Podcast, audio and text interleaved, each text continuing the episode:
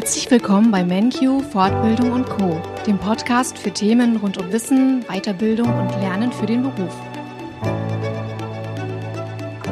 Ich freue mich, euch heute unsere neue Kollegin Theresa Zimmermann vorstellen zu dürfen. Theresa hat am 1. März 2023 bei MenQ gestartet was Theresa vorher gemacht hat, welchen Background sie hat, welche spannenden Aufgaben sie nun bei MenQ betreut und über einiges mehr. Darüber spreche ich mit Theresa im heutigen Interview. Hallo Theresa, ich freue mich, dass du da bist. Hallo. Ja, hallo, vielen Dank, dass ich hier sein darf und ich freue mich auch total auf unser Gespräch. Theresa, du hast im März bei MenQ gestartet.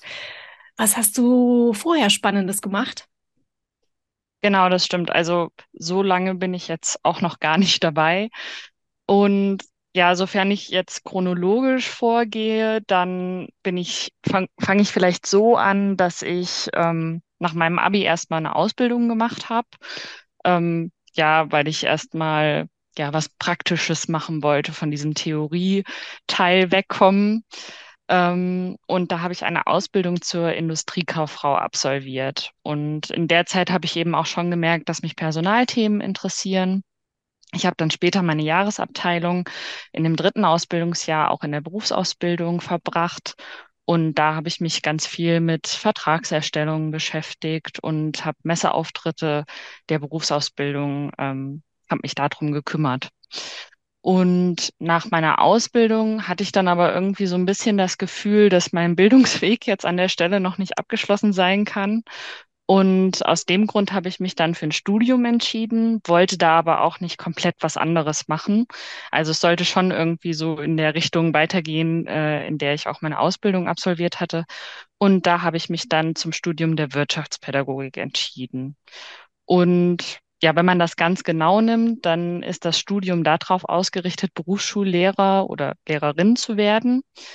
Und ähm, dann habe ich zum zu Beginn des Studiums ähm, noch begonnen, Spanisch zu lernen, was dann als zweites Unterrichtsfach gegolten hätte.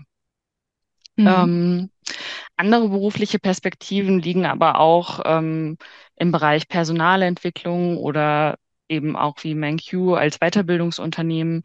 Ähm, ja, das sind verschiedene Bereiche, die man mit dem Studium abbilden kann. Das ist auch immer davon abhängig, je nachdem, wie man sich innerhalb des Studiums ausrichtet.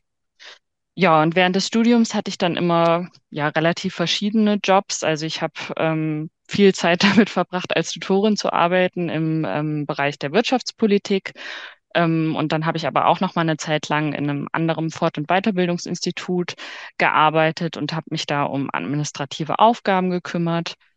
Genau. Und aktuell ähm, beschäftige ich mich eben noch mit meinem äh, Rest meines Masterstudiums ähm, mit dem Schwerpunkt Personal- und Organisationsentwicklung und schreibe jetzt nebenbei noch die Masterarbeit.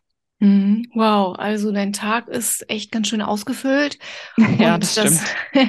und das Thema Weiterbildung und Personal, Personalentwicklung zieht sich ja auch wie ein roter Faden. Jetzt ähm, ja, studierst du noch neben dem Job und schreibst jetzt parallel noch deine Masterarbeit. Ähm, magst du dazu noch was sagen? Zu welchem Thema genau?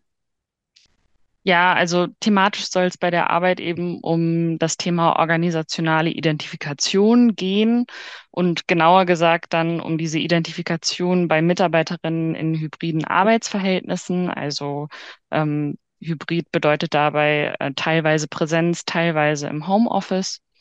Ja, und das ist eigentlich ein ganz interessantes Thema, weil Identifikation ein super wichtiges Thema für beide Seiten ist, also für Arbeitnehmerinnen, aber eben auch für Arbeitgeber, weil bei Arbeitnehmern geht es eben mit Themen der Arbeitszufriedenheit, Motivation einher. Und für Arbeitgeber ist es eben interessant, weil Mitarbeiter durch Identifikation ähm, positive Verhaltensweisen zeigen. Und in der Pandemie wurde ja hybride Arbeit immer so als die Vereinung von zwei besten Welten genannt, also dass das so die optimale Lösung für alles ist.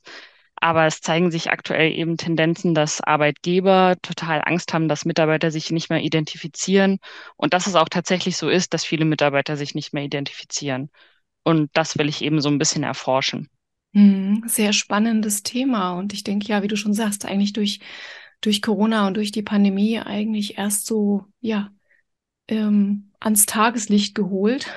Weil vorher war das ja auch gar nicht so gang und gäbe, dass man viel von zu Hause arbeiten kann.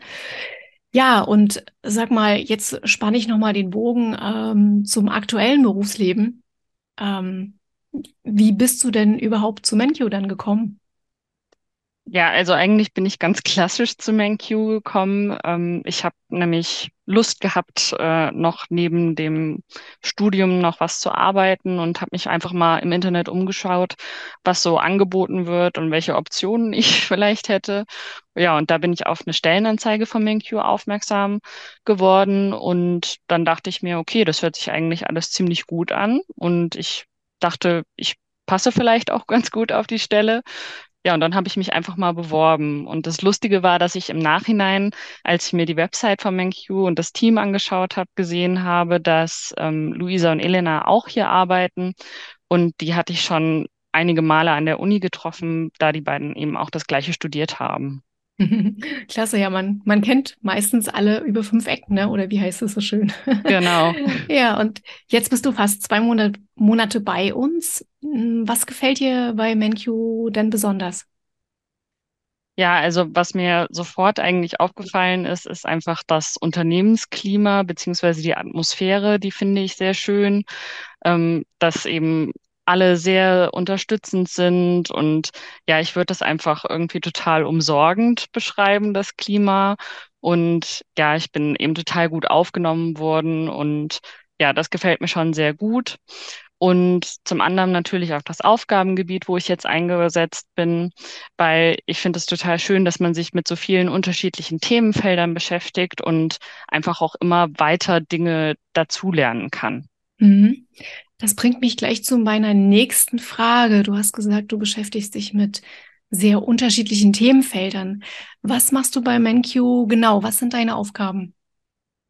Ja, ich bin Teil des Lernmedienteams und das bedeutet einfach, dass ich ähm, verschiedene Artikel schreibe und eben auch mich verschiedenen, mich mit verschiedenen Aufgaben beschäftige, also die umgeschrieben werden.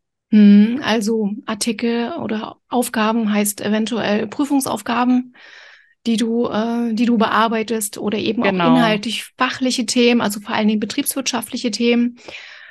Ja, da bereitest du ja eine Menge für unsere Teilnehmer vor. Das heißt, der eine oder andere Teilnehmer wird sicherlich dann Aufgaben und Fragen während seiner Weiterbildung bearbeiten, die du mit erstellt hast, oder?